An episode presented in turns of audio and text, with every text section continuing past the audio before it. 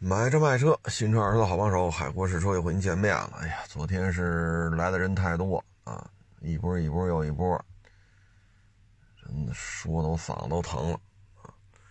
有聊天的，有卖车的，有置换的啊，有买车的啊，所以这个昨天实在是，就昨天聊完了都五点了吧，嗯，我说回家了。这还有打电话了呢，说六点还要来卖车呢。我说 别来了，我说晚上六点别来了。好家伙，我这昨天坐地铁嘛，我说六点来了，聊一钟头，七点是吧？我再坐俩钟头地铁回家，九点。好家伙，这，我说真是再约吧，这是我这真扛不住了啊。嗯，所以昨天就回家就歇着了。这两天呢，立汤路早上九点来钟就开始堵车，一直堵到中午啊。这立汤路堵到什么程度啊？立汤路像我们亚市这一边啊，它是有辅路的，辅路和主路中间呢是有绿化带隔着的。到到什么程度啊？辅路全是车，然后呢，辅路堵死了。这些平时外卖啊，什么快递呀，他们骑着那个电动自行车，还有那电动三轮车啊，或者说骑摩托车送快递、送外卖，现在就就也因为汽车都堵死了嘛，哎呀，所以说堵的真是，他们就到处钻。那我呢就靠紧里边啊，因为实在是太堵了。为什么呢？昨天。是风和日丽，阳光明媚，啊，所以还行吧。清明清明节这三天还都可以，这天气，嗯，就愿意出去走一走，看一看，啊，春暖花开嘛，啊，所以这就堵得一塌糊涂。哎呦我老天，嗯，反正立汤路啊，它有些纠纷啊，就我这溜达来溜达去啊。它最左侧车道呢，它是左转弯的，所以呢，大家都在右边中间和右边车道开。但是有些车呢，就顺着左边走，说走得快吗？前面到路口了，吧唧往里并，那你哪并得进来呀？堵得这么，是吧？那你并不进来，他就搁那斜着。后边要左转的车呢，就走不了。有些纠纷是因为这发发生的。这说什么好的这个啊？特别是我昨天中午出去买东西去，有一红旗达，后边别了一个绿色的一大卡车拉渣土的，大老远我听见卡车摁喇叭滴滴的，啊，就看见骐达就在这左转弯车道就要并到中间这条直行道上了，然后呢，这不就堵这儿了吗？那卡车一开始也没摁喇叭，就等了一个灯儿，等了一个灯儿之后呢，这不放行了吗？嘿，这红旗达，那也倒并进去啊？不加，又顺左边这个左转左转弯道又往前开，结果到了前边，这灯儿又变了，他又没并进去，他还搁那斜着，这时候后边那卡车就不干了。那大喇叭摁的，好家伙，隔着一里地都听见了。这卡车司机就急了呀，就你相当于别了人家俩路口了呀。啊，你说这开骐达的也是可以啊。第一次变灯你就堵在这儿，第二次变灯你还堵在这儿，这确实是车开的也是够仗义的啊。你说你第一个红灯停这儿了，你说你不知道这边路怎么怎么着？那变完灯也往里并啊，都车都动了呀，是不是？那你说你并不进来，并不进来，你为什么车斜着插在这儿呢？你斜着往这一插，后边车肯定就没法往前开，开就撞上了。不见，又从左边走，左边没车呀。嗨，就这种纠纷呐，真是啊。然后这个。你说我们这辅路吧，堵得一塌糊涂啊，还还碰见了，嗯，得有多少辆摩托车呀？七八辆吧。辅路啊，就过一台汽车，啊，过一台汽车呢，一边再有一行人，就这么宽，啊，然后他们一停停一大溜摩托车，那你停你都靠边啊，那边上不就那个蓝的那个铁皮的那个围挡吗？你贴着那铁皮围挡，不加，车停在这儿，车这摩托车和铁皮围挡中间，他跟那儿站着，你说这车停的多靠里边？然后后边的车这就小心翼翼的从这儿过，然后这六七口子就跟这儿抽着烟呀，喝着水呀，看着大山呀。他把摩托车停在这儿，他站在这一对摩托车和铁板中间，站着六七个人，这之间中间的距离，这车和这铁板得有一米宽。那这时候这辅路就堵就堵死了，啊，就堵死了。其实中间绿化带啊，辅路和主路的绿化带啊。它中间是有缺口的，因为它给村里那个进出主路，它留出一个缺口来，啊，因为边上是村子嘛，你停那缺口去，那缺口大概得有将近十米长呢，是不是？你要是并排停几辆摩托车是没有问题的，你这么一听，哈，哈哈哈哈，这这高兴聊的，这辅路能不堵吗？是不是？所以就这种，就这个立汤路啊，这两天真是够可以的啊！都想出去转转嘛。立汤路再往前，拐吧拐吧进山了，进山之后就是水长城，啊，吃什么红鳟鱼啊，这个那个呀，啊，看看山看看景的啊，这也能理解。反正每年这个风和日丽的时候，啊，尤其是假期。这早上出京方向这立汤路就没法看了啊！这两天呢还有事儿呢，就是比亚迪说了啊，这油车不生产了，以后都是新能源了啊，甭管是插电混呀、纯电呀啊，反正就这个了啊。比亚迪呢，它的油车吧，其实这些年基本上也是停滞不前了。我给你举个例子啊。你说比亚迪秦，啊，包括后续它有这么大，就比亚迪秦这么大的车，就是纯电的了啊。比亚迪秦早期呢属于插电混，其实这车呢就是脱胎于 F 三。你包括它现在比亚迪这个 MPV 电动的油烧油的，其实这车就是早年的 M 六，M 六就是老普尔维亚，M 六得有十几年了。那会儿评价都不高，啊，因为内装比较差，噪音高，油耗也不低，啊，因为它仿的那普尔维亚噪音就不低，所以它也不可能噪音低哪儿去。这么些年吧，现在又弄成什么新能源呀，这个那的，所以这些年油车的底盘，比亚迪基本上也没怎么动作，啊，没有什么动作。你比如说 S 六。改吧改吧，叫 S 七，那会儿油车时代。那现在这 SUV，你看比亚迪的，你会发现它跟 S 七其实就是一个车，只不过呢，外观内饰又做了一番大刀阔斧的这种、这种、这种设计。但是底盘，你看轮距、轴距几乎没有太大的变化啊，然后就改成新能源了。所以这些年，其实对于底盘的开发，比亚迪没有什么太下功夫了，啊，你包括那个比亚迪元，是是叫比亚迪元吧？就是仿福特一博那个，早先不就是个油车吗？然后这又改成了新能源了，啊，这车背着个小小备胎，满大街都能看见。所以这些年，比亚迪对于底盘的开发基本上是停滞不前了。啊就油车这一块啊，油车的底盘开发基本上停滞不前了。他要上的这大 MPV，要上这大大越野车，这些平台呢，跟油车关系就不大了，它就是纯电平台了。所以油车平台这些年没有什么更新啊，所以停了也就停了。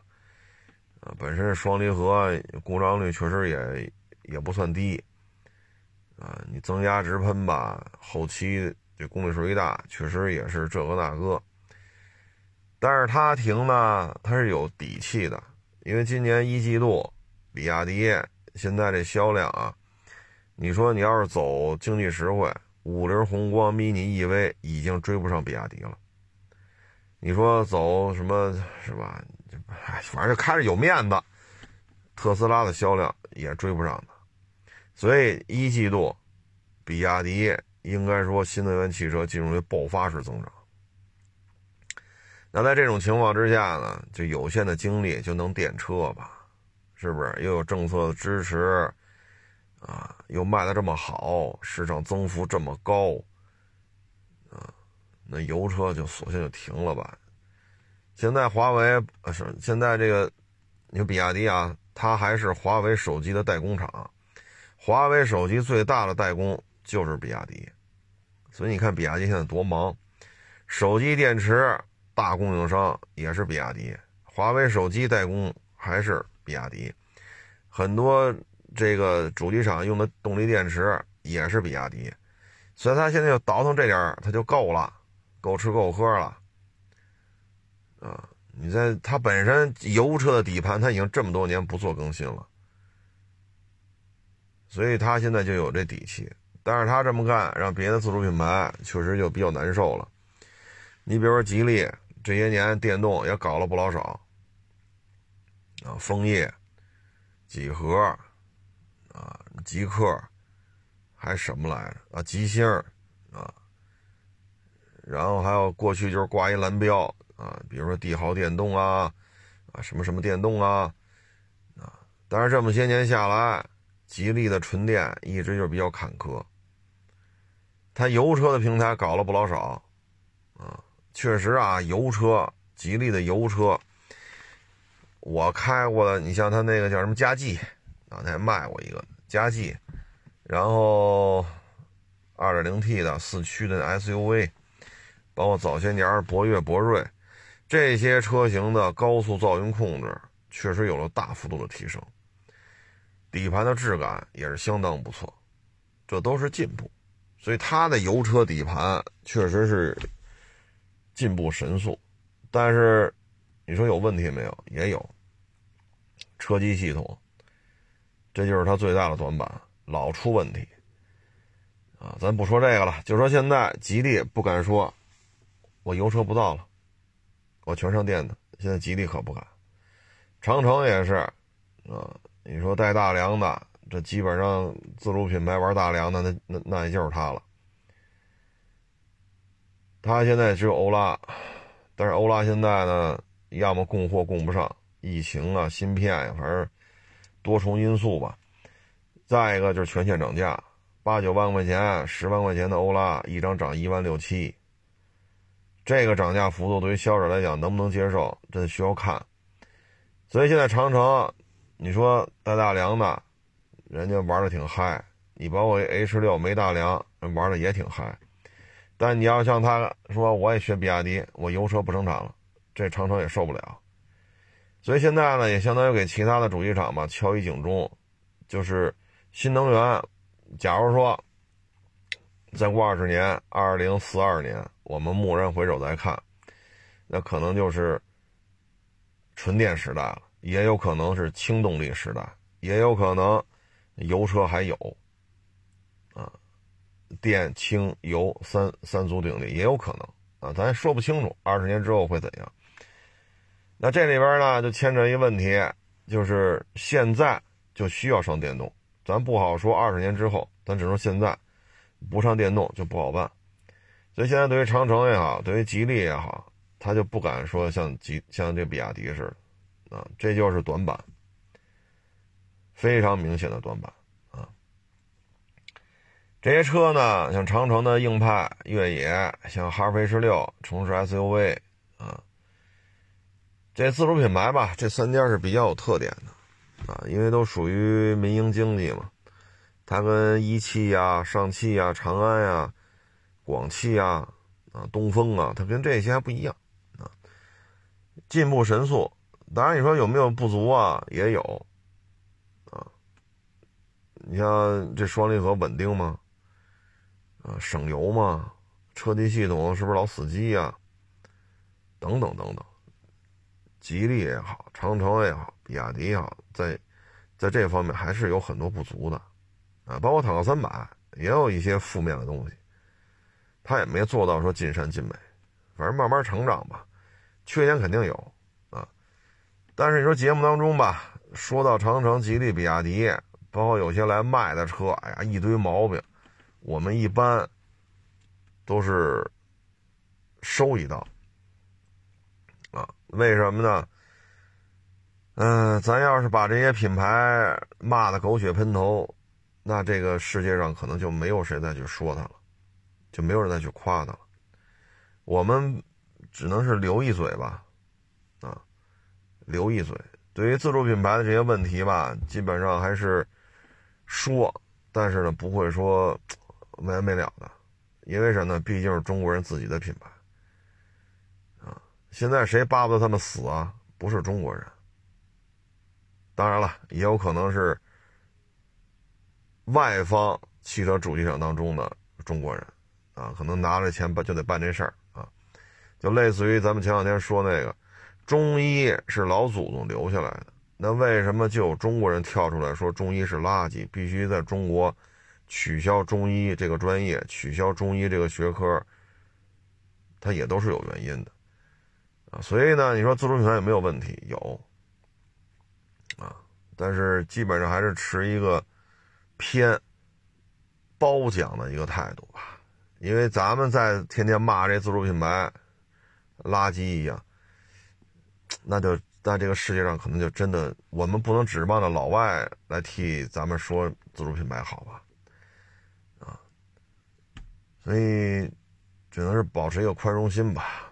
有问题吗？有，刚才也都说了，啊，都都有一些小问题，只能说，二零二零二零零零年的时候，我所接触到的长城，我所接触到的吉利，那会儿还没有比亚迪呢，那会儿弗莱尔好像是有了，但还不是比亚迪的，啊，是秦川弗莱尔啊，那会儿的车我是接触过，现在看呢，确实进步神速，但你要说现在又尽善尽美嘛？也不是。大概其实就这么一个状态吧。那现在这车市吧，进入一个普涨，啊，就包括有大规模自制能力的比亚迪也开始调价。这个调价呢，现在已经不是说纯电了，嗯，像奔驰前两天也发了一公告嘛，全线涨价。那里边不涨的车呢，那名单里边不涨的车只有奔驰 E 三五零插混，其他的都涨。但是找来找去呢，我们发现没有 GLE，啊，这名单里没有 GLE 这车，这也就说明什么呢？奔驰对于 GLE 也是有一些这个空间的，因为 x 五 L 六十万零五，七十万零五，这个跟 GLE 就价差就拉的较为明显了。再一个，奥迪 Q 六。你说它是横置 Q 七是纵置，这个那那这，说这都没用。消费者一看这么大个，假如说 Q 六卖个四十多五十，啊，说四十多万五十多万，这么大个卖这价钱，那 Q 六也好，，x 五 L 也好，这俩要这么卖的话，那 GLE 就很难办。所以呢，这个车呢，对于奔驰来讲，它是要留出足够多的余量的。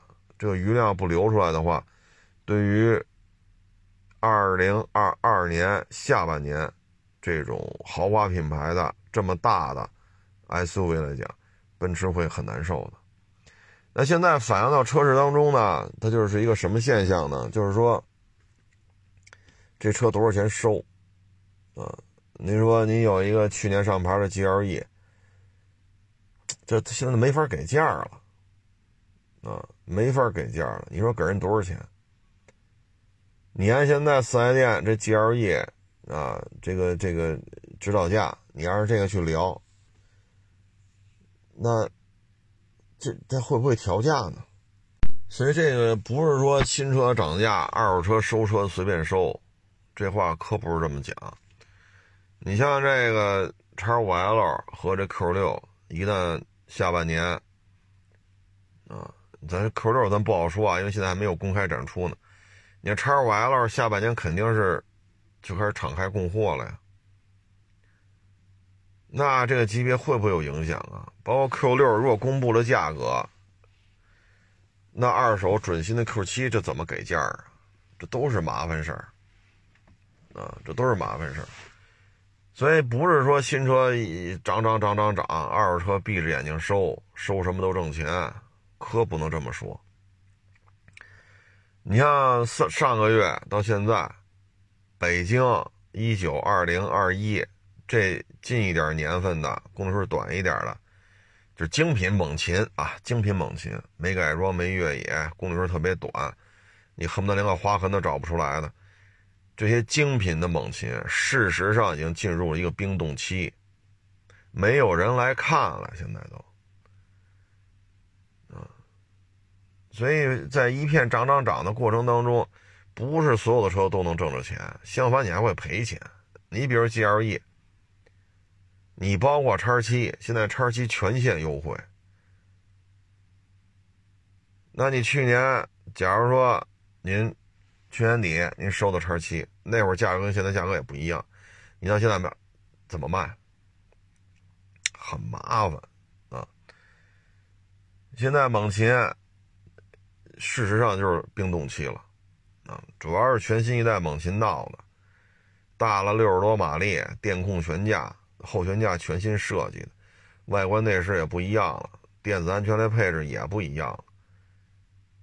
然后现在就说它涨价啊，咱也别说什么性能进化这个的，咱别说这个了，六十万，咱别五十多了，涨价六十万，那你现在这车你也卖不出去啊。咱现在 A P P 上交定金五千一辆啊。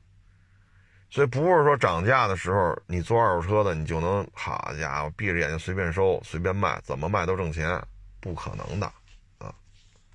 你包括叉六也是这样啊，这这新一点叉六那也是赔钱卖。所以现在这个你是涨涨涨涨涨，这个那个那个这个，哎，后期不见得挣钱。你包括有些车行准新的叉五好几辆，准新的叉六好几辆，那你怎么怎么卖这车？所以现在这个，所以这个行业的复杂性就在于此，啊，涨价的不见得挣钱，啊，不涨价的呢赔钱概率更高，啊，所以现在这个。形式吧，就这德行，啊，你包括现在国六的这个霸道，也也弄进来了，这也有高手啊。国六国六的这个霸道呢，这个四点零的、二点七的、柴油二点八这都有。那这些车的价格呢？你像这二点八柴油，那配置还真不低，两把锁、底升、蠕行、ACC、三六零。啊，方向盘都是加热的。你说这车配置低吗？就两把锁、底升、如行、KDSS，就往这一摆，这车配置就不低了。二点八的卖多少钱呀？八十大，嗯，加购置税九十多，啊。然后这个二七呢，现在两气囊的，它要是国六的话，现在也也是慢慢在做。也是慢慢在做，具体价格现在二七现在没弄出来，啊，二七现在没弄出来，但是这个四点零的放出来了，啊，四点零的大概是不到八十，啊，这是国六的，所以这些车往这一弄吧，你让很多事儿真是无法弄，那无法弄，嗯。之前我想想啊，去年还卖一百个呢，国五的四点零，也是类似配置的中东版的霸道，啊，还要奔着一百个卖呢。但是现在不是这事儿了呀，啊，所以大车呢，它不光说是这个中规的这个那个，平行进口它也跟这儿折腾来折腾去。所以这些事儿现在很难弄，啊，所以弄这大车吧，你看着挺挺挺带劲啊，实际上不是那么回事儿啊，不是那么回事儿。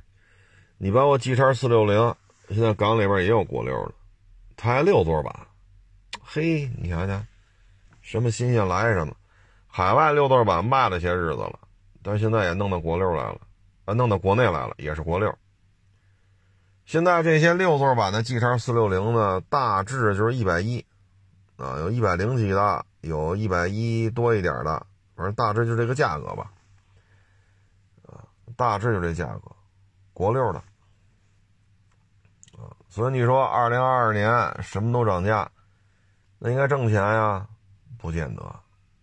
啊，你像霸道这个原来大顶配，二零年年初上的牌的，就一九年年底开的发票，二零二零年上半年上的牌的，在国六 B 这个卡死之前以国五身份上牌的，那卖一百吗？对吧？我这就跑几十公里大顶配，四点零啊，底升 KDSS 如行两把锁。人就得卖到一百个，那现在呢？新的来了八十多，所以你说你这事儿，它它有些时候形势啊变换的太多啊，真是说不清道不明。很多时候一不留神这就废了啊，这一不留神就废了。呃，所以现在你看啊，全国各地的这个这个这个 G 叉四六零，原来啊。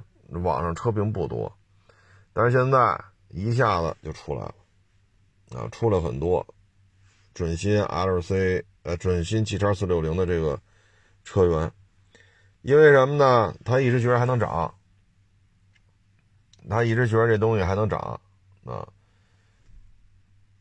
他国五那会儿低配的九十多，啊，办完了也就一百不到一百一。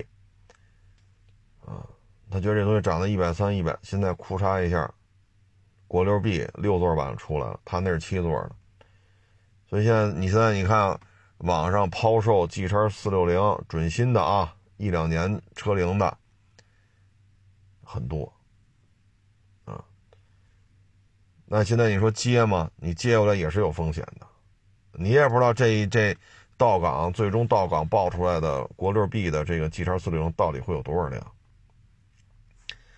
这里边都是充满了很多很多的这个变数，所以这事儿吧，就是瞬息万变，这是一个非标产业，啊，这些事儿吧，就是都得琢磨着，啊，都得扫听着，呃，因为一旦你收的时候收的时机不对，那可能就是血亏，啊，你看去年上半年原价回购这个那个。我给大家举个例子啊，一百零几万收的车，啊，就同行啊，一百零几万收的车，那会儿最火嘛，原价回购，这一台车，啊，放半年卖出去，收的时候是原价回购上半年啊，等卖出去的时候，这台车能赔二十个打底儿，就亏损额度这一台车二十多万。很常见，你说去年那会儿他们抢，我操，这几千公里的、几个月的 A4L 抢准新车，二十多万的一台车能赔两万，啊，所以这些车你这风险是很高的，啊，你一年才挣多少钱呀？这个赔二十多，那个赔两三万，好家伙，你稀里哗啦你赔个两三辆。你就不想干了！这里边的血雨腥风，它是没有硝烟的战争。这里边你能不能挣着钱，能不能全身而退？你叫天天不应，叫地地不灵，能不能全身而退，只能看你自己啊！所以有些时候我们看这些啊，就这个二手车。跟这仨字沾边的这些相关产业当中，真是挺有意思的啊！你像有的这儿啊讲话写文章啊，呃，这个这 title，我勒个去，这 title 多了去了啊！哎呀，这这不像咱，咱就一小作坊啊，人家的 title，好家伙，比尔盖茨 title 有多少，他 title 有多少啊？整天就指点江山啊！但是你一看说的这些东西啊，你再看这人，验车不会。收车吗？收不了。能把车卖出去吗？他把车能卖出去，他跑这写字儿来。所以现在这行业就是都在这干，都在这圈子里扎着。啊，这个圈子的血雨腥风，你让他自己掏钱，他绝对不掏。他宁可说出去给你讲课去，啊，弄一堆头衔啊，反正怎么活都是活，但是。你说这行业的凶险，他虽然说验车不灵，收车不会收，卖车不会卖，挂一堆头衔，但是他心里很清楚，他自己要投投钱出来收车，那绝对不干，因为什么？太凶险，这个凶险他是能明白的。说这个呢，就是提醒各位，这个行业啊，最近这两年不要进入了。啊啥也不懂，你又非要干，你找那大车行上班去吧，啊，你就别说又把爹妈的钱拿出来，啊，或者说押房子去，咱就别干这事儿了，啊，咱就把自己这点事儿干好就完了。然后现在这车市吧，这三天相当冷清，像我这儿啊，还接待网友啊。聊天的、卖车的、买车的、置换的，好歹还有人来。那市场里边，花乡也好，亚市也好，其实人真的是很少啊。现在整个的环境就是什么呢？现在不是消费降级，现在是没有消费的意愿啊。因为什么呢？收入不确定啊，收入不确定。大的形势变化又这么多，所以大家呢，本身中国人就好存钱，啊，再一个呢，你像有些人平时高消费，他高消费，他做了很多杠杆那你现在假如说疫情一来，隔离吧，啊，十四加七，那废了，啊，可能信用卡得还呀，啊，花吧借吧得还呐，房贷车贷得还呐。啊这可不是什么好现象，所以现在呢，不是消费降级的问题，是没有消费意愿。现在呢，就是唉，跟花香亚市的这同行也聊啊，现在一说来卖车，看着都头疼。为什么呢？都是来卖的，没有来买的。那这两天啊，来的网友啊，就有些车，我们看。也觉得挺有意思，你像有的车呢，气囊召回，召回就换一个呗，这也不是说，说就某某某个品牌是吧？很多品牌都有这问题，气囊召回，它又不是撞，但是呢，我们一看，好家伙，这气囊召回，你把气囊换了，它。就这么点活啊，好家伙，拿那改锥撬啊，然后呢，这个可以说是野蛮施工啊，然后拿胶水粘，撬完了装装不上，那怎么办啊？好家伙，上胶水我说咱这个，我们看这个记录，我们看你这车，我们认为这就是野蛮施工。但是就你这车而言，这车我们收了就没法卖了。为什么呢？换过翼子板，就是一侧啊，换过翼前翼子板，换过前车门。我说您再来一个气囊这块儿，人家肯定认为了你这车召回是召回，然后你翼子板也换了，门也换了，你肯定是气囊崩了。重新汽修厂给你处理的。我我说我们检查，我们认为你这是撞了一次，只换了翼子板和门，然后气囊召回。但是我们要卖，这说不清楚了啊。所以有些车吧，为什么天天在这儿盯着？这有些人收回来就没法卖。你，你，你嘴上说出炮来，你也说不清楚。所以我说这车呢，反正就这价格。你要卖呢，我们就这价啊。这车反正我是肯定没法弄了，因为我这我这脸上长十张嘴，我也说不清楚。我只是凭我们的经验，凭我的检查，我认为是一次碰撞导致翼子板和一个前车门更换，没有涉及到气囊，然后厂家召回，但是野蛮施工、野蛮安装，我是这么认为的。但我说不清楚，这台车我只能批发，啊，所以为什么说这些车就得自己在这盯着？你不在这盯着，有些事儿摘不清楚，你也不知道怎么来的，你也不知道怎么走的，你这车能不出事儿吗？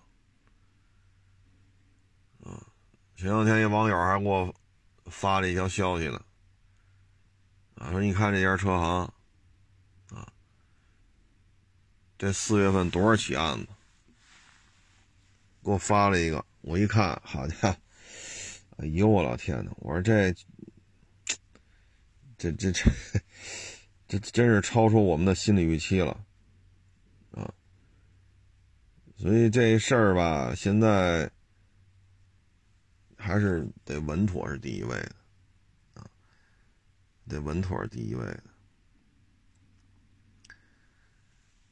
一呢，就是大的形势的变化，你要有提前的预判，啊，你不能到时候叫天天不灵，叫地地不灵，你怎么办？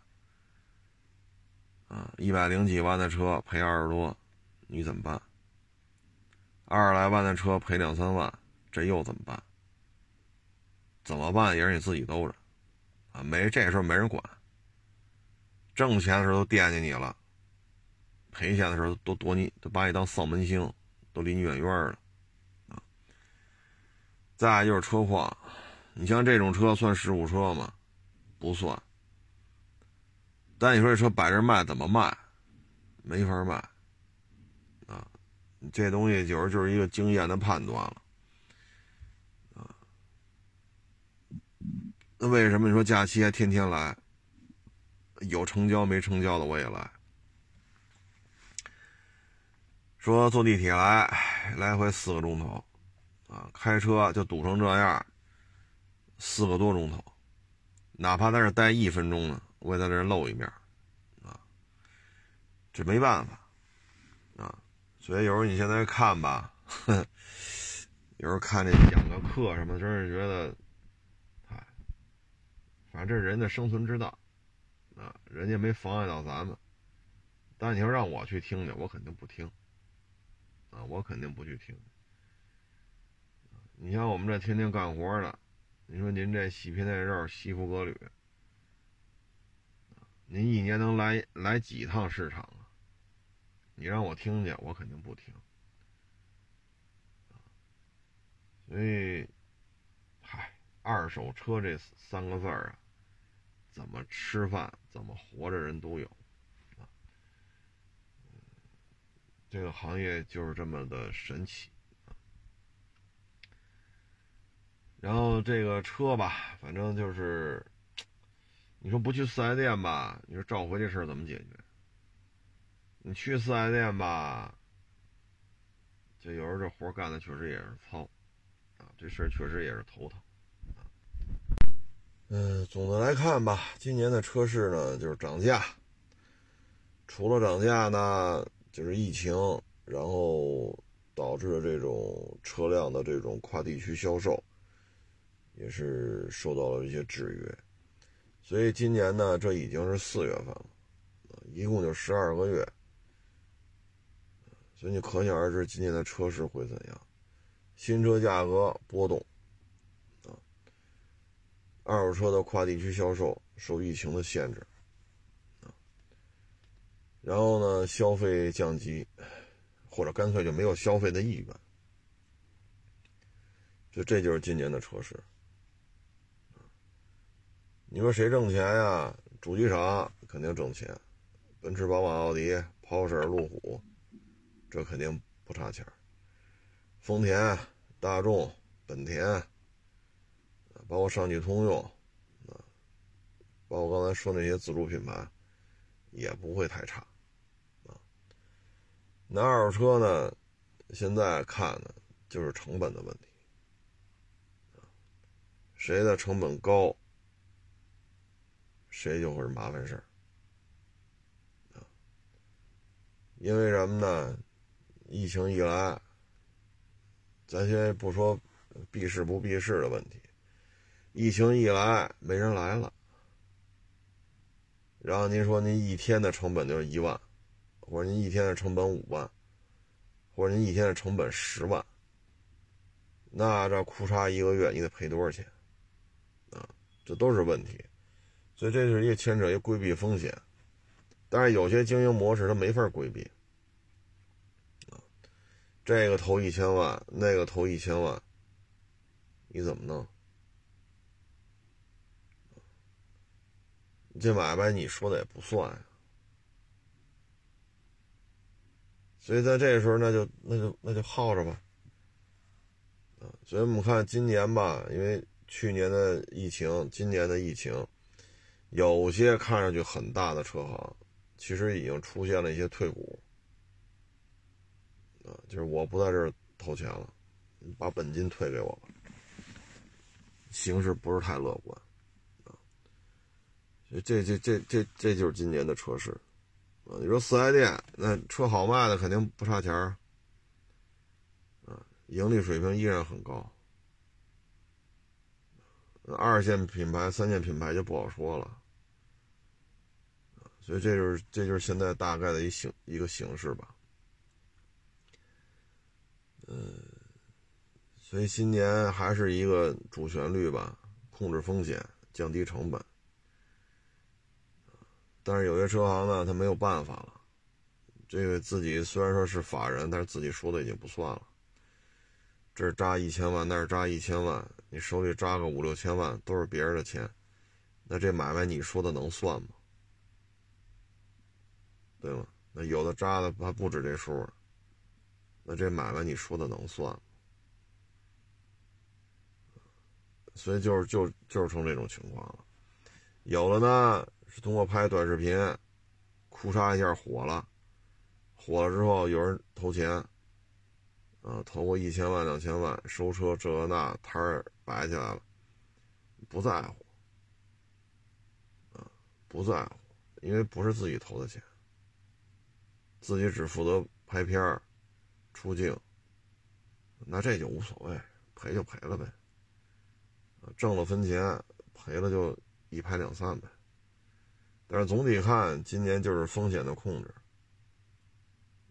这个依然是一个永恒的话题，啊，这不像说一几年了，摆什么车都能卖出去，现在就会造成了现在的局面，就有可能这一天一个人没有，这在过去是不可想象的，但现在已经这种行为已经常态化，啊，这两天呢，这个海外这形势啊。也是变化的挺快啊！你像大老美啊，要和东盟开个会啊，说什么这个就就就就就关于咱关于这么词是不是？咱得聚聚，大概其就这么个意思吧。但是呢，这东盟就不搭理他？为什么东盟不搭理他呢？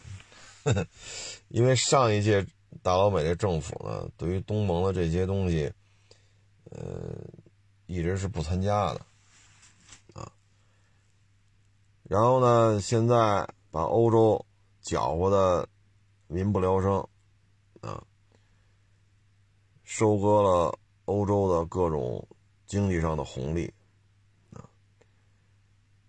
现在又来东盟祸了。这边通过欧盟、北约跟俄罗斯这儿挑事儿，啊这边又惦记着东盟跟中国挑事儿，所以呢，你看东盟这些国家的外长什么的就不参加啊。然后呢，东盟的这个几个国家的外长呢来北京啊，就来咱们国家啊，要和咱们进行一些关于这个经济啊、外交啊这个那个，要跟咱们进行各种商谈。你说东盟峰会上一届政府死瞧不上，啊，言语当中各种瞧不起。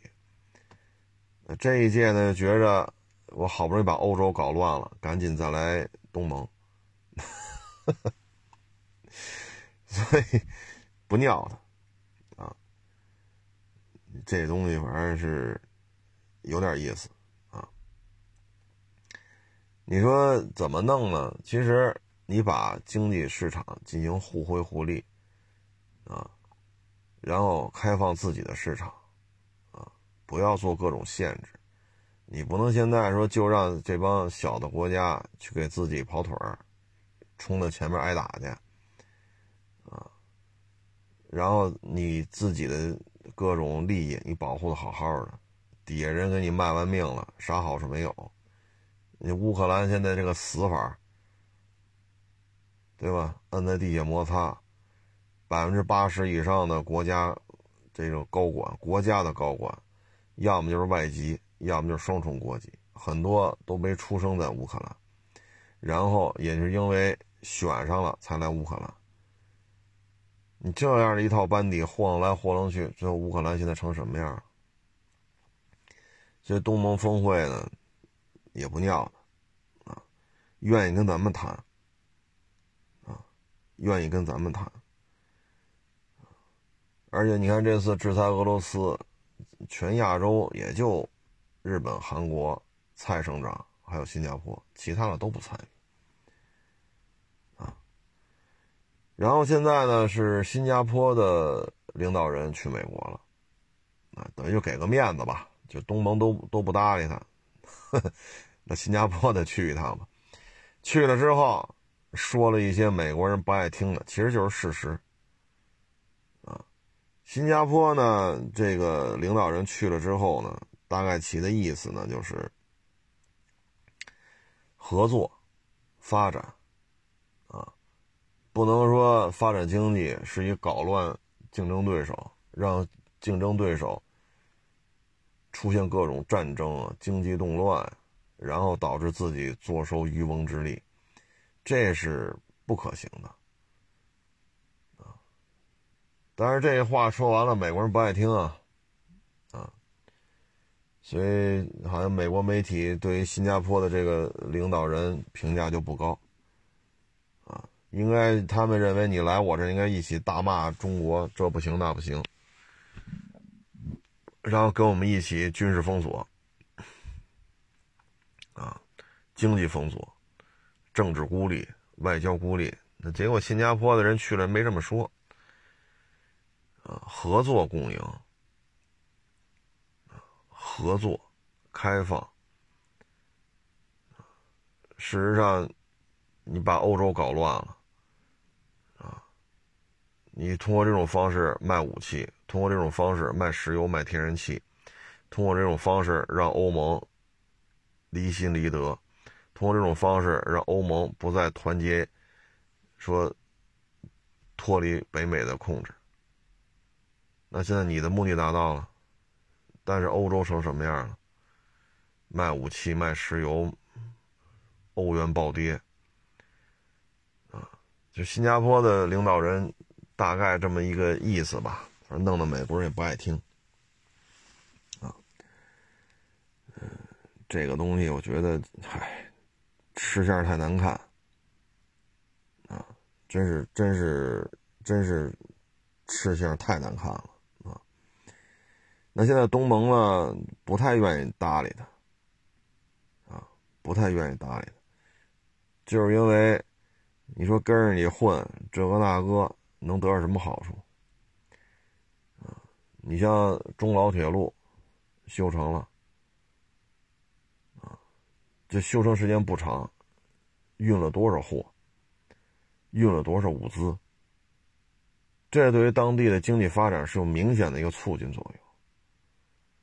现在都挺困难的，那跟你这儿合作，你给我们修铁路、修公路，能让我们这经济搞起来啊？让我们这个国家小，体量小，但是我们小循环能融入到中国这个经济大循环当中，那就能挣俩钱呗，是不是？原来喝汤都费劲，现在能吃上肉了，那也那那就不挺好吗？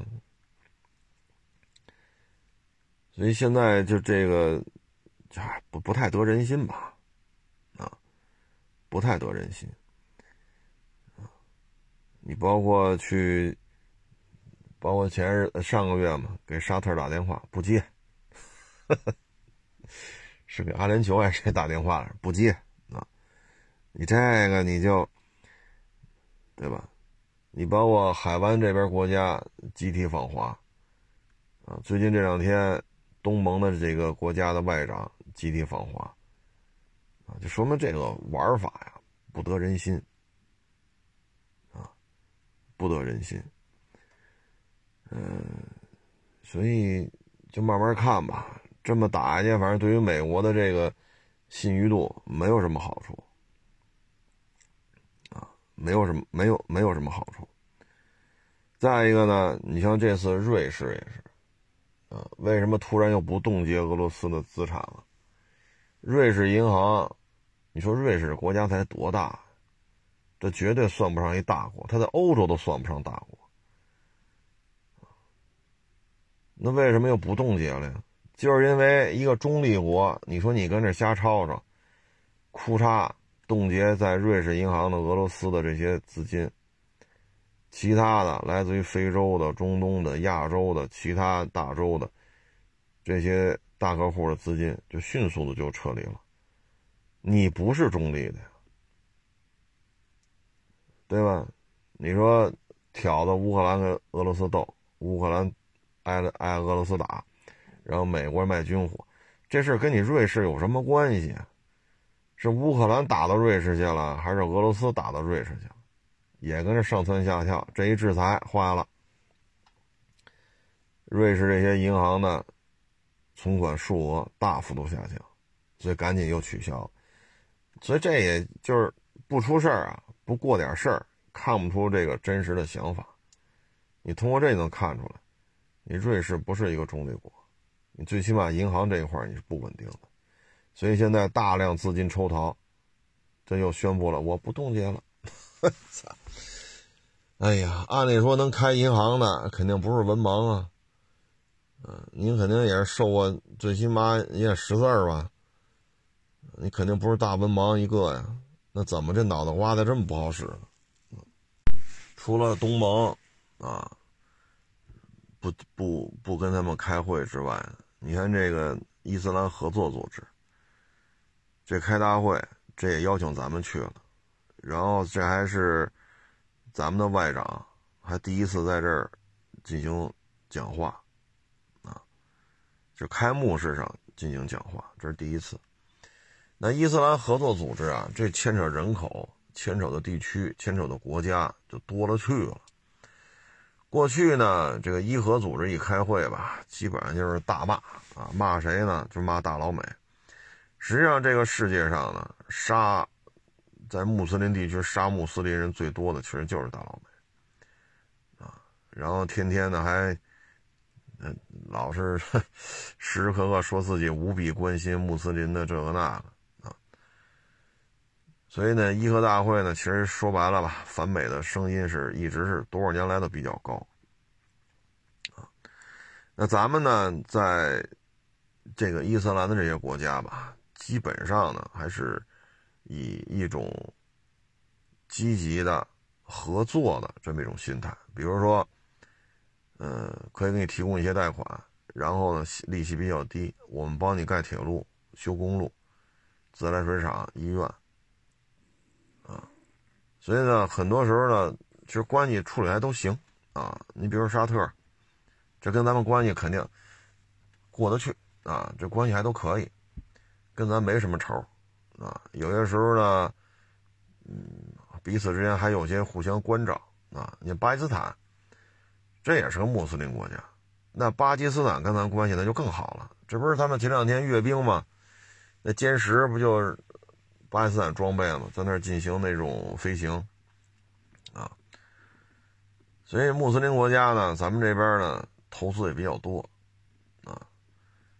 你像巴基斯坦的枭龙啊，那不就是中国给他研制的嘛？然后生产线给他，他自己能够现在其实应该理解为是组装啊，以组装性质为主。但是巴基斯坦也很高兴啊，我这有生产线了呀，我这飞机，我这我能生产喷气式战斗机了。你说骁龙比不了歼二零，骁龙比不了 F 二十二，确实比不了，但是他自己能生产了呀，啊，你以骁龙的这个售价和骁龙的实际的性能，那巴基斯坦觉得这飞机挺好的呀，包括很多其他一些小国对于骁龙也是很认可的，比 F 十六便宜多了。你真让他们都买 F 三十五去，卖不卖是一回事他买得起买不起啊，啊，所以在穆斯林国家，咱们这关系什么的处理的还都可以。你包括阿富汗，对吧？咱也给了他很多实质性的帮助。你阿阿富汗现在塔利班嘛，你看他们政府都发表讲话嘛，非常感谢中国政府，疫苗啊、口罩啊、呼吸机啊、防护服啊，非常感谢。这是他们官方的说法。再一个呢，也给了我们很多人道主义援助啊，咱们可以把咱们给阿富汗嘛，矿泉水啊、大米、白面呀，啊，咱帐篷啊什么的，咱给了很多。所以你看，咱跟阿富汗现在这个塔利班这关系也都可以和平和平相处嘛，是不是？所以。阿富汗这边也说了嘛，绝不允许任何人在阿富汗的这个国土内从事反华的这些这事儿那事儿，这就是互惠互利嘛，啊，所以你这么打来打去吧，弄得很多人其实都是挺烦的，啊，就烦这些大老美在这挑事儿，啊，折腾来折腾去，那谁倒霉啊？欧洲这些老百姓倒霉呗，啊，所以你看。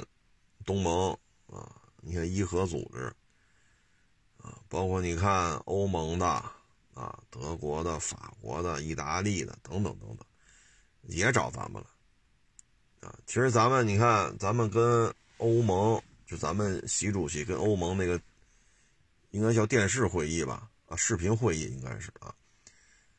咱们习主席就说了嘛，就是希望欧盟有自主的外交。这话说的很明白了，啊，欧洲的安全问题是不能分割的，就欧洲它是一个整体，欧洲要有自主的外交，其实这话说的很很直白了，啊，现在这欧盟，你说这都是吧，都坐到这个位置了，能跟咱们国家领导人是吧，这个一对一的视频会议，这这肯定也不是文盲，你说。在欧洲，文化底蕴、科技水平，这个教育，他怎么就想不明白这事儿啊？所以这有时候看着确实也挺，我也觉得挺费解的。咱们国家领导人给他话说的很明白了，啊，这还是还搁那折腾呢。我看这两天看，就这这这仗不能停啊，必须打下去啊，不打下去不行啊啊！现在是谁怕他战这个仗不打了？美国人呀，这不能停啊啊！所以这一亿美元、两亿美元、八亿美元、十亿美元，我勒个去！这乌克兰还剩多少部队？你给这么多导弹，给这么多武器，哎呀，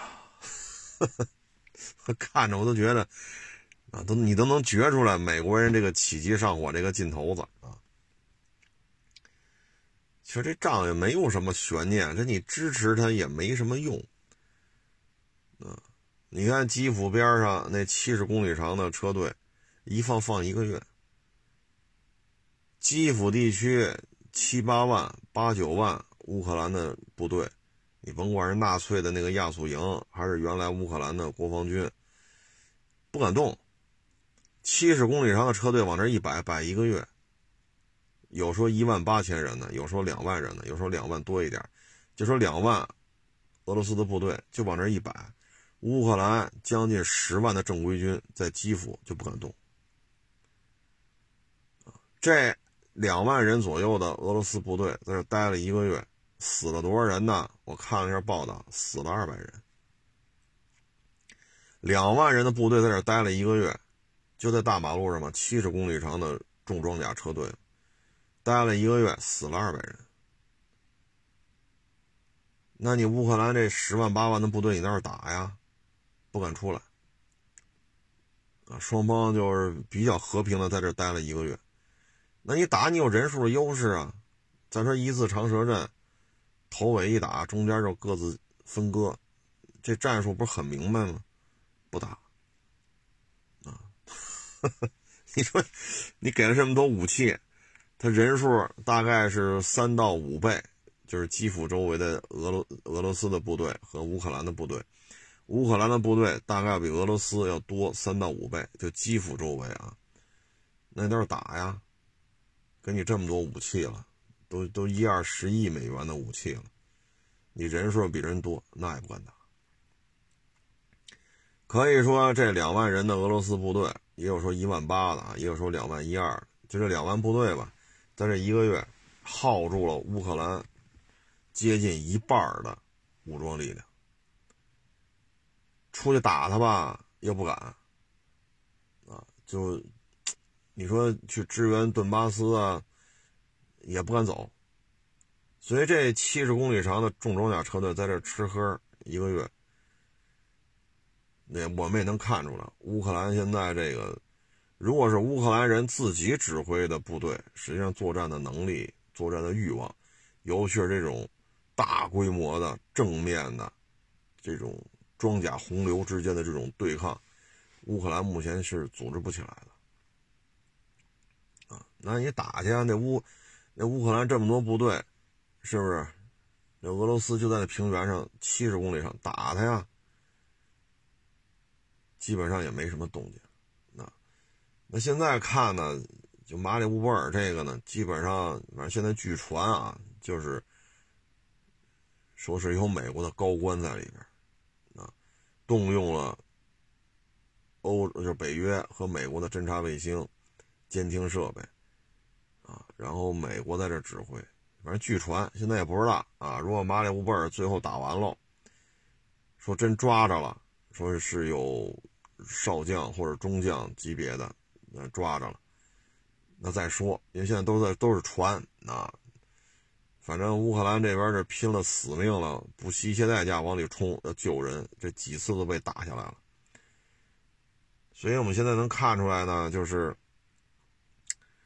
对于乌克兰来讲吧，人最多的地方，科技水平最高的地方，GDP 最多的地方，包括沿海，现在基本上就弄奥德萨了。基本上这打完了之后，乌克兰就是一内陆国家了。所以现在。就这么折腾吧，然后就特别有意思的现象，欧洲特别以德国为代表啊，本来是可以用一个很低的价格从俄罗斯拿到石油天然气，特别是天然气啊，可以用很低的价格从俄罗斯和乌克兰拿到大量的农产品啊，比如说小麦，比如说各种蔬菜水果，特别是乌克兰啊，这是号称欧洲大粮仓啊，啊。俄罗斯也有大量的这种小麦出口，就是本来以德国为代表这些国家可以用很低的价格、很近的运输成本，就能摆平这些事情，天然气啊、石油啊、吃啊、喝呀、大米白面呀，这个那个，不去啊，非得花高价啊，从美国那儿买，然后呢，这又说一千亿欧元的什么军费。唉，本来经济形势就不好，这军费花哪儿去？相当部分不又到了美国人兜里了吗？所以这这有时候咱也理解不了。你说不东扩，几次东扩，没完没了的东扩，这东扩有什么好处吗？现在逼到墙角了，要么死，要么打。那现在俄罗斯就开始打了，这一打，满盘皆输，啊，满盘皆输。你俄罗斯国力下降，乌克兰彻底就打的是稀巴烂，欧欧整个欧洲也承受了大量的这种这种这种这种怎么说呢？啊，物价上涨，粮食上涨，石油天然气上涨。所以有时候咱也就看不明白啊！你说这这这这这做这么大官了，你总不能是个文盲吧？这账都怎么算的呢？折腾到现在了，所以我们能看出来呢，这事儿吧，就是说在欧盟有大量的这种 NGO 啊，等于就是拿钱办事儿的啊，通过这么搅和，能得到大量的资金支持。就跟在咱们国内也一样，天天嚷嚷躺平的这波人，他们也是支持那个两千三百块钱那个辉瑞的那个那个药的。同样还是这波人，他们也支持取消中医，还是这波人，既要躺平又要两千三百块钱的药。那你要就是流感的话，需要吃两千三百块钱的药，感冒冲剂才多少钱？板蓝根多少钱？那真是感冒了，喝点这个姜糖水，是不是？或者又弄点这种，吃点蒜，就点醋啊，调点辣椒酱，弄一个这种面条汤，是吧？酸辣酸辣的，然后吃点蒜，汤弄多一点，咕嘟咕嘟喝完了，被窝里被窝一捂，发点汗，是不是病就好了呀？或者吃点什么感冒冲剂板蓝根，这用不了两千三呀。对吧？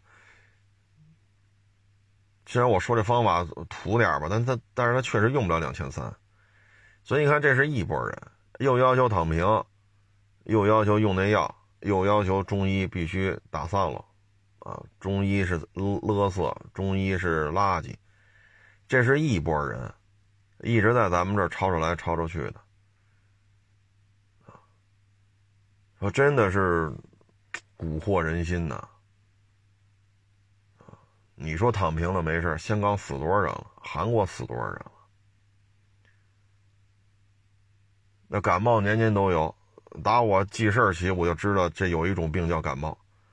那感冒也没死这么多人呢？再说感冒需要两千三百块钱吗？对吧？所以有些事儿，咱咱咱们有时候就说嘛，欧洲也有这么一大批人，就靠说这个挣钱。他不去考虑是这么做对是不对，他只要这么说有钱挣就行。在咱们国家也是如此，也是如此。所以这次是你说，这咱你说说什么好啊？所以那天我就说嘛，怎么这帮人，我操的，这。所所以这次微博啊，能把 IP 地址给公开啊，我觉得真是挺好的，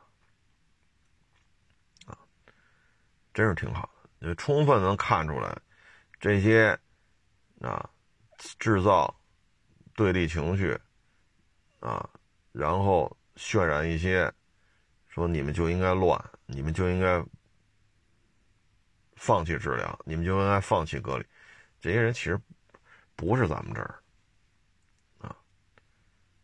你看，美国、欧洲、日本、韩国基本上就躺平了，我不治了，爱戴口罩戴不戴拉倒，戴不戴我也不管了，经济就复苏了，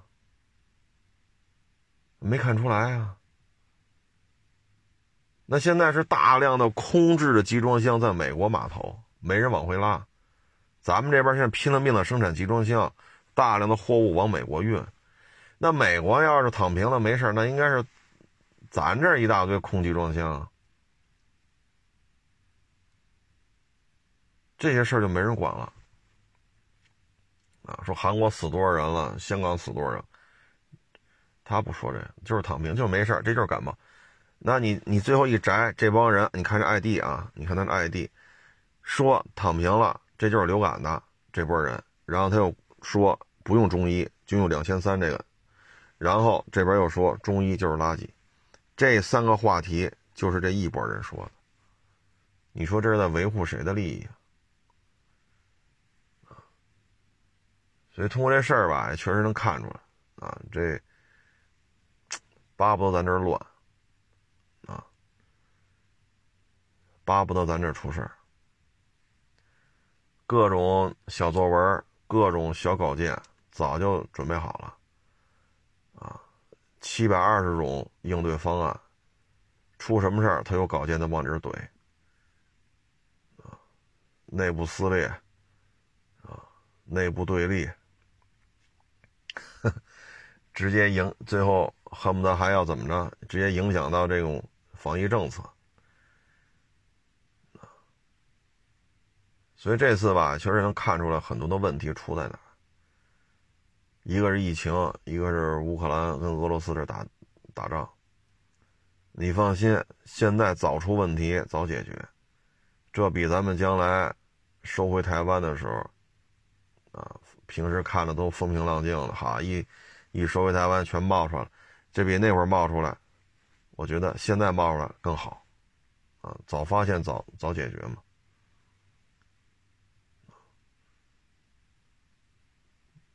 这东西现在这这这个形势就是这个样子，不容易，啊，真是不容易，啊，就巴不得中国乱。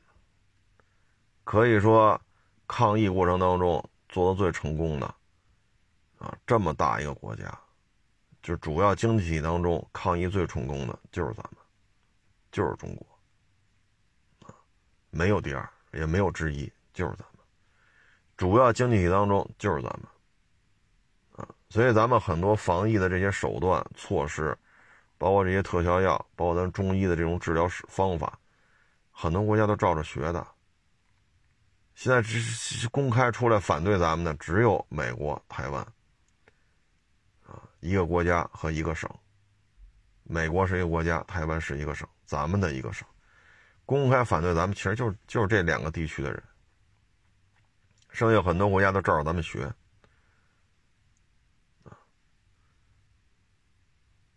上海的疫情，我觉得不是事儿，啊，只要全中国人上下一心、团结一致。这没有摆不平的事儿。隔离，大规模核酸，阳性的全隔离，该治治。剩下的再再以二十四小时为一个时间一个单位，不停的去做核酸，对吧？隔离七天之后还没有的，那等级给降一点；十四天之后还没有的，那这就 OK 了，这事儿就结束了。深圳不就这么搞定了吗？深圳和上海不前后脚吗？啊，所以这没有什么可怕的，只要全中国上下一心、团结一致就能搞定。你包括吉林，你看这两天大家可以看看新闻，很多省市偏北边一点的啊，很多省市往吉林运送了大量的物资，啊，有给蔬菜的，有给水果的，有给大米白面的，有给方便面的，有给矿泉水的。大量的物资往吉林运，这不就是咱们国家吗？中国上下是一盘棋吗？然后上海也是，嗯，大量的这种医护人员去支援。目前为止，没有说中国人上下一心，全国一这个一盘棋，说摆不平了，肯定能摆平。啊，你说吉林那边大量的物资给拉过来了，上海也是大量的物资给拉过去了。没有什么解决不了的，啊，现在就是这个，这这些 NGO，啊，欧洲其实也这帮人在这搅和，你包括乌克兰，百分之八十的高官都不是，或者说都是双重国籍，或者根本就没有乌克兰国籍，他们能代表谁的利益？真正底下乌克兰这些老百姓真的愿意天天跟跟俄罗斯这较劲吗？他们的想法不重要，重要是百分之八十的高官就不是土生土长的乌克兰人，这一点是最要命。那真是底下老百姓愿意跟俄罗斯打吗？种点庄稼，对吧？要么搞好军工，小日子过得不也美哉美哉的吗？过好日子不就完了吗？能有什么其他的想法吗？他们自己不清楚俄罗斯多大吗？他自己不清楚自己多大吗？但是百分之八十的高官不是土生土长的乌克兰人，或者说就没有，甚至于有些就没有乌克兰国籍都。哎，咱们这儿也是，啊，为什么前两天我说中医这事儿呢？中国人骂中医，这他妈不是想瞎了心了吗？怎么怎么怎么就能爆出一帮中国人要要去取缔中医？这屁股坐哪边了？这个就用那个两千三的那药呗。那你又说这是流感，躺平了吧？你又需要两千三的药，然后要取消中医。这仨话题都是一拨人说的，你说这背后有什么利益诉求没有？所以这个，在我看来都是杂音啊，这干扰不了咱们国家上上下下，说把吉林也好，上海把这疫情给它控制住，干扰不了。像上海有个两个七天、十四天，基本上就搞定了，对吗？解放军也去了。全国各地也支援了好几万医生护士，大量物资也运到了，包括吉林也是大量的物资都在往那运，吃喝都供着，没有摆不平，啊，这些杂音呢挺好，让我们将来武力收回台湾之前，事先知道了都有哪些人身在曹营心在汉，这不是挺好的啊？假期呢这就结束了，啊。嗯，又得开始工作啊。嗯，反正这形势吧，就这样。嗯，形势就这样。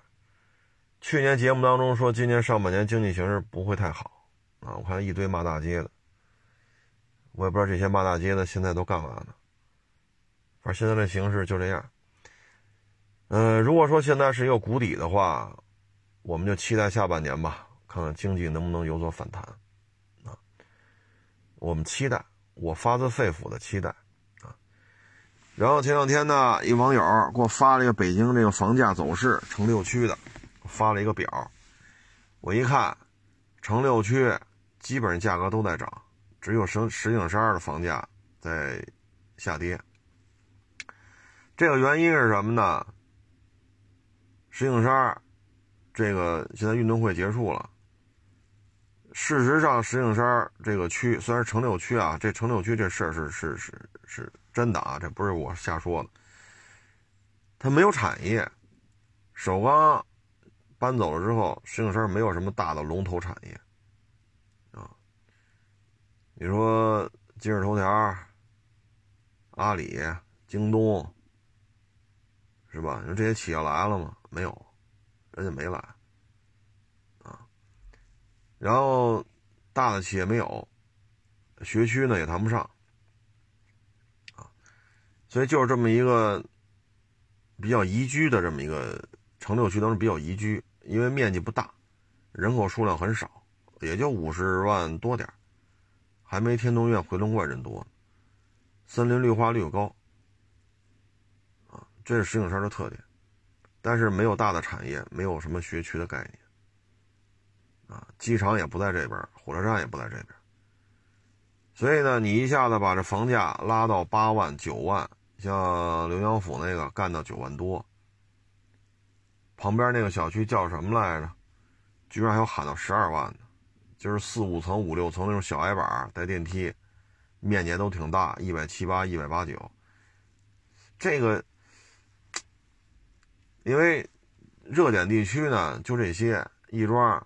立泽桥、宋家庄、国贸、望京、新北苑这一溜捋上去了。这边呢，从西直门一直捋，北二、北三、北四、北五、北六，一直捋到这个西二旗，啊，现在还往外啊，还得往外一点，就海淀区这个顶到头了得啊。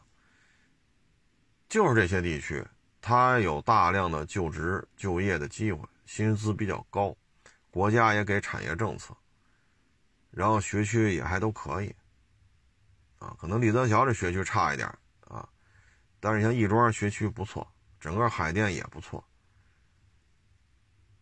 望京学区也过得去，新北苑也过得去，那石景山就都不沾，所以房价拉这么高，而且开发了这么多楼盘，你现在这个价位，这确实，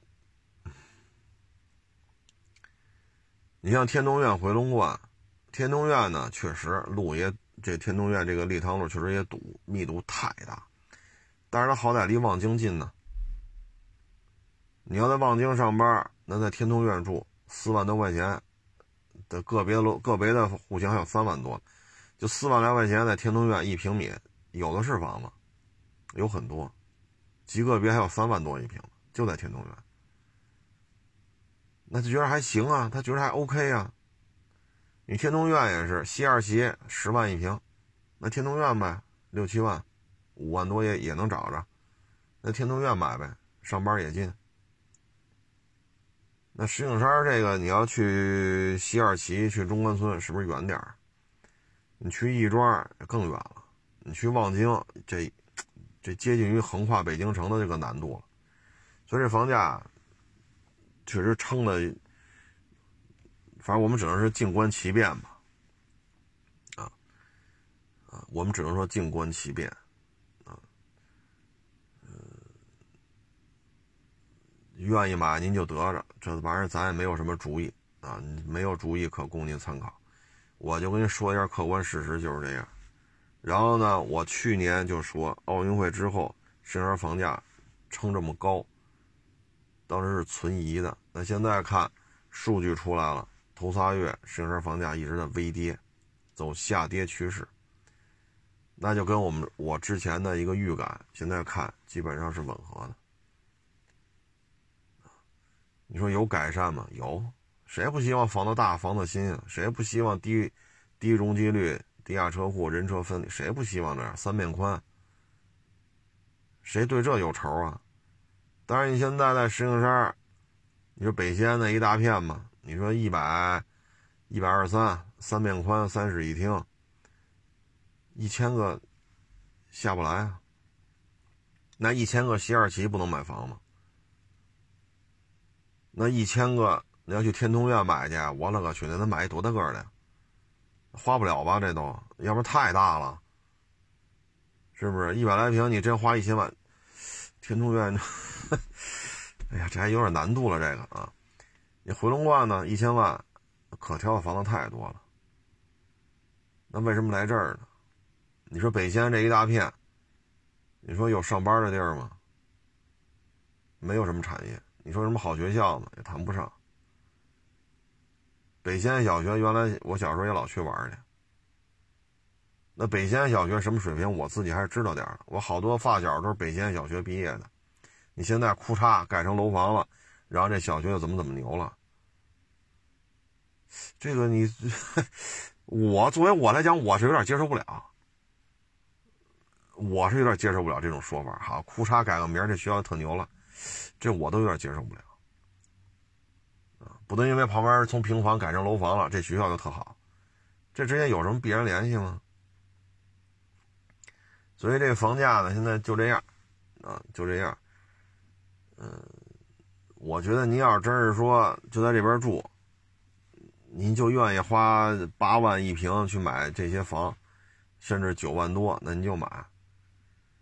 但是我觉得这样是一千万或者一千多，那您啊还不如，比如说玉泉路、五棵松，就海淀地界里的玉泉路，不是石景山这边的玉泉路，是海淀地界的玉泉路，五棵松，你不行上那儿看看。啊，一千多万，在那儿是能买着房子的。你包括西二旗一千多万，您说呢？包括上地，啊，如果朝阳区的话，您望京一千多万，那也是能买着的呀。所以这就人各有志，啊，你说石景山好吗？好，绿化率很高，人口密度很低，地铁现在有好几条了，公园、山有的是。社会配套很丰富，因为毕竟首钢在这建设了几十年了，各种基础是生活配套，您不用操心，这都做的挺好的。但是不包括刘娘府那个楼盘啊，那是太偏了，那真是太偏了。它石景山我都觉得偏，石景山的繁华地点，现在北迁建成这样了，那肯定有北迁的事儿。莫尔口，莫尔口反正也通也通地铁了。金顶街、苹果园、古城啊，包括西光村，西光村也通地铁了。八角呢，地铁在八角边上。八角那一大片社区应该是石景山最早的一片楼房区了，但是楼龄比较老，啊，那边生活配套还可以，但是离地铁稍微有点远，啊，然后再往里就是五环里了，那就那就更甭提了啊，那肯定很生活配套很好，就这块还行，啊，你说你像刘江府那九万多太偏了，啊，卖这个价格，那要我说一千多万干嘛跟这儿买？所以现在头仨月，啊，反正这个房价一直往下走。当然了，也保不齐啊，有哭嚓就涨上去了啊。石景山也十七八万一平了，那也保不齐。但是目前看呢，一个地区的房价上升，交通，咱这边没机场，没火车站，现在有地铁了，没有学区，没有大产业，啊，只是宜居。但是宜居对于北京来讲地儿太多了，密云不宜居吗？昌平老城区不宜不宜居吗？那通县我也觉得挺宜居的呀，一马平川。那为什么通县房子起不来呢？除了双线之外，通县的地太多了，可供开发的地太多了，那楼盘没完没了的。啊，这边再来一双线，所以你看通县的房子一直在往下掉。啊，那通县是什么什么背景？城市副中心啊，是不是？所以石景山这个就各位自己拿主意吧，啊，你愿意千来万在这买你就买，啊，这都是谁的钱谁说了算，啊，我们也就说点不成熟的建议啊，仅供参考。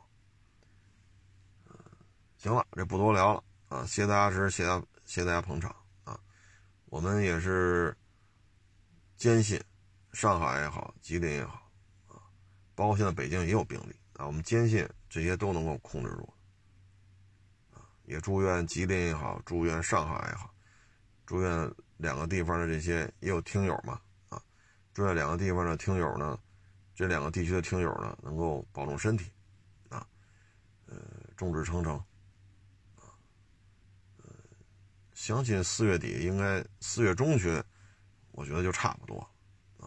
毕竟这东西咱们已经两年多了啊，经验呀、模式啊、物资调配啊，都已经都已经很成熟了啊。我估计四月四月中旬就差不多了啊。然后多保重，然后也向这些坚守在一线的啊，不论是居委会的、街道办的、志愿者啊、警察、疾控中心，还有全国各地支援吉林、支援上海的这些。医护工作者啊，也说一声谢谢，辛苦了啊，也多保重身体。咱们就聊到这儿啊，欢迎关注我新浪微博“海阔试车手”。